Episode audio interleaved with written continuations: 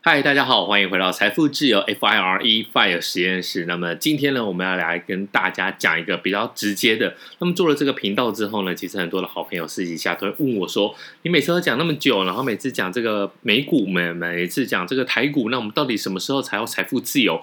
虽然复利是世界上第八大奇迹，但是需要一点时间。以美股来讲，大约七年。你可以想想看，七年大概可以翻一倍啊！所以如果你在美股投了一百万的话，你可以预期在七年左右，虽不中亦不远，大概可以变成两百万。那很多时候，好朋友说我等不及了。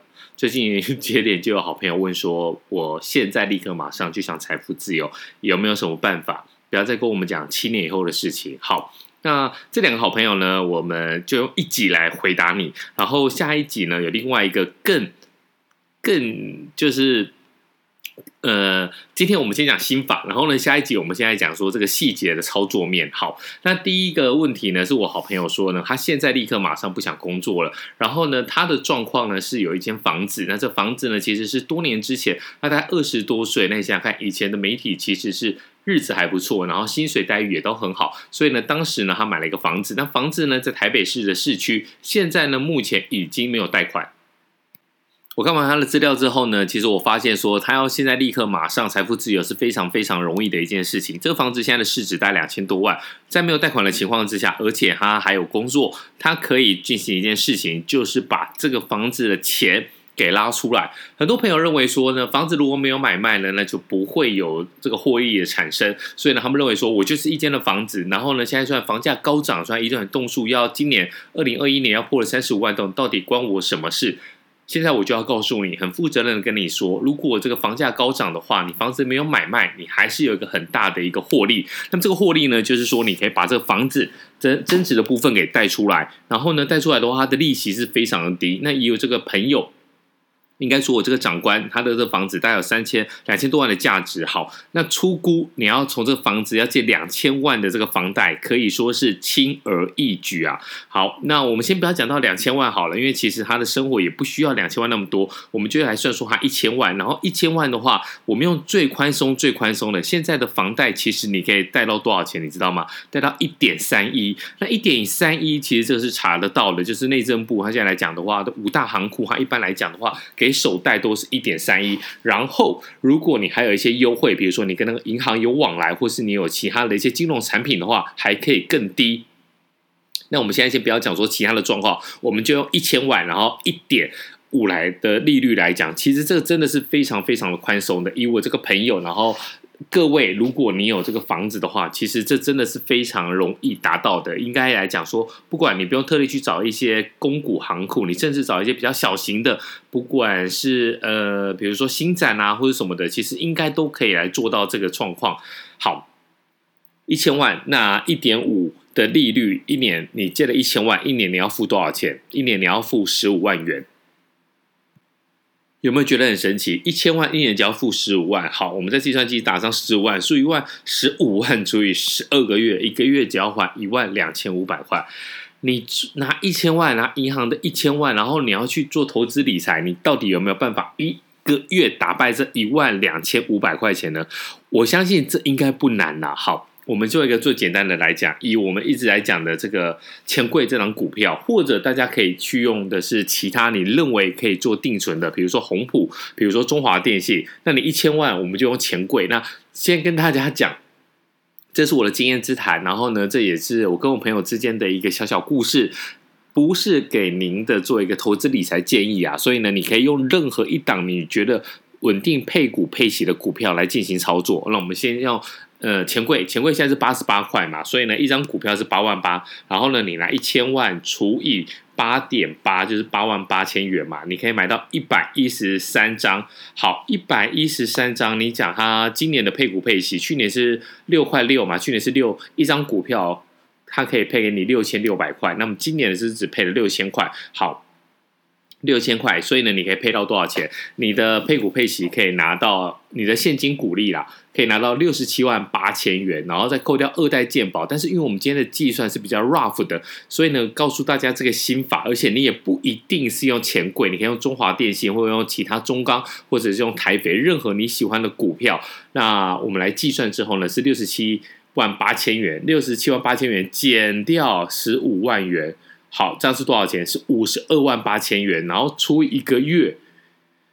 你一个月在扣完利息之后呢，还可以帮你加薪四万四千元。那你想想看，加薪四万四千元，你自己现在目前你各位有没有四万四的月薪？如果你有四万四的月薪，恭喜你，那你还算是一般的。以这个行政院来讲的话，你可以自己去上网查他的这个薪情，就是薪水的薪，你的薪情笔记来看一下多少年。四万四其实算是中中位数哦，算是不高也不太低的。但是你做四万四，你必须要每天怎么样早。早朝九晚五，然后呢要变成社畜，然后你请个假还要被公司靠北。但是呢，这四万四千元呢，如果你在投资市场上面买一档好的股票的话，你确实可以稳定的拿到这个费用。然后我觉得这算是蛮好的吧，因为你不只是说，你不太可能说，诶，我一年只做这一单嘛，你也可能做其他的个股的操作，或是指数的操作。好，如果你说比较决绝一点，我不管啦，我。今天我财富自由就用一招就好了。好，那这一招就可以啦。你把房子增贷出来，然后一千万，你的利息每年是十五万。然后呢，你再扣掉这个利息十五万之后呢，你还剩五十二万。然后你再除以十二个月，你每个月可以用四万四千元。然后大家一定现在哎就会想说，哎，可是不一样啊。你一千万的话，你做本利摊，你要怎么做？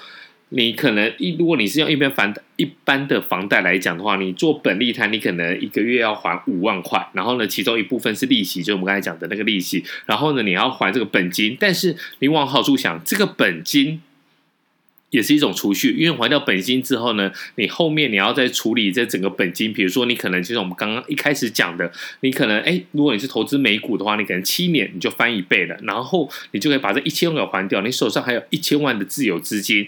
但是，其实现在你听完这里，你可能觉得有点复杂。但是我告诉你一个好消息，这个绝对不是业配，所以呢，我也不会告诉你是哪一家银行。如果有兴趣的朋友，真的自己去算一下，或者自己去找一下，就可以轻松容易的找到。现在有一种东西，就是你有房子之后呢，你可以跟银行。借钱，然后呢，这个借钱呢叫做什么？叫做周转金。它不是用一般的房贷哦，所以它是用七年的方式。一般的房贷是二十年两百四十期嘛。然后呢，你可以跟他讲说，我就是七年要还你这个周转金。所以呢，你在七年之后，你必须要把本金还给他。但是我可以很有趣的告诉你。你在七年的情况之下，我们刚才就算了嘛。你一年的话扣掉利息，你可以赚四万四。然后呢，你一年的话可以赚到五十二万八千元。然后乘以七年，你七年大概可以赚多少钱呢？赚到三百六十九万六千元。好，你就算三百七十万好了。你七年的情况之下可以赚到三百七十万。如果你全部拿去还，那你想想看哦，你一千万扣掉。我们来算一下，一千万扣掉三百七十万，你到时候只需要还六百三十万。那你想想看，天底下有什么这么好的事情？我跟银行借了一千万，然后呢，我就投入股票市场里面，虽然要担一点风险，但是其实你买中华电信的话，风险不大。你可以看它的现形，几乎是不会波动的。然后呢，到最后你只要还他三百六十万，因为三因为三百七十万呢，六你要还呃三百都抱歉有一点乱，你到最后呢赚了他的现金股利三百七十万，然后呢你最后要还的本金则是只剩下六百三十万，这个就是金融财务杠杆，也不能讲杠杆，这个就是金融操作的一个魅力所在。好，那你。还有一个更好更好的消息，就是呢，如果你找到了愿意跟你用周转金配合的银行，到时候你会用什么样的方式来呈现这一笔交易呢？你每个月其实只要付他利息跟一点点的本金，这都是可以谈的。你甚至每个月只要付他五千块的利息，呃呃，利息是他算给你的，你可能一个月就是要付他一万两千五百块。好，但是呢，你利本金可能只需要付他一万块或是五千块。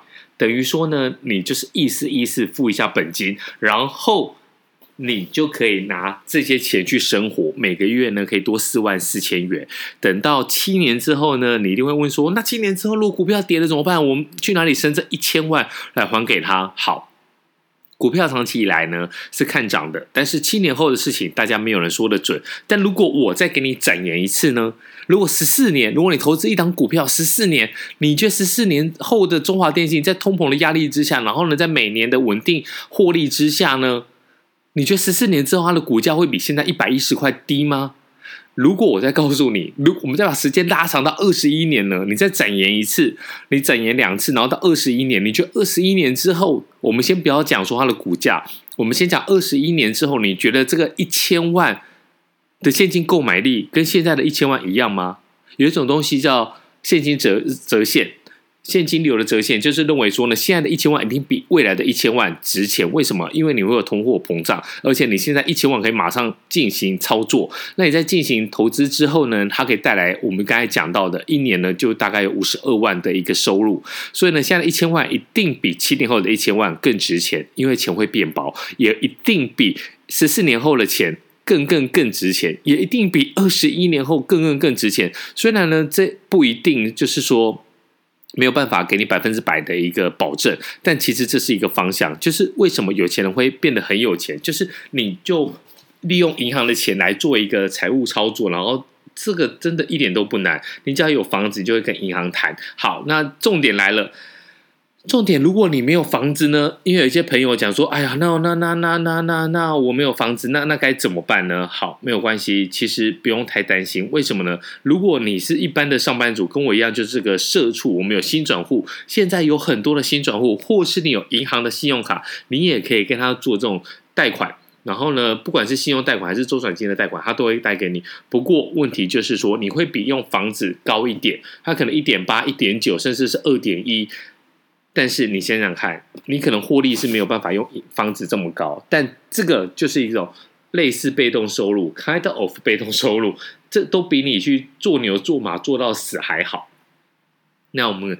讲到这个，我们就要先来预告一下，我们下一题要讲什么？我们下一集就是要讲说，如果你有兴趣来做这个简单的一个配置，然后呢，把银行的钱拉出来，或是做这个信用贷款，或是做这个周转金的贷款，有新转户或是信用卡的专用专专户来贷款的话，你把它拉出来之后呢，你要什么时候投入台股？你要什么时候投入美股？那到时候我们就可以用一个比较细节的操作。所以下一集呢，嗯，欢迎大家订阅分享，因为你这样的话，下一集你就不会错过。好，我们下一集再见，拜拜。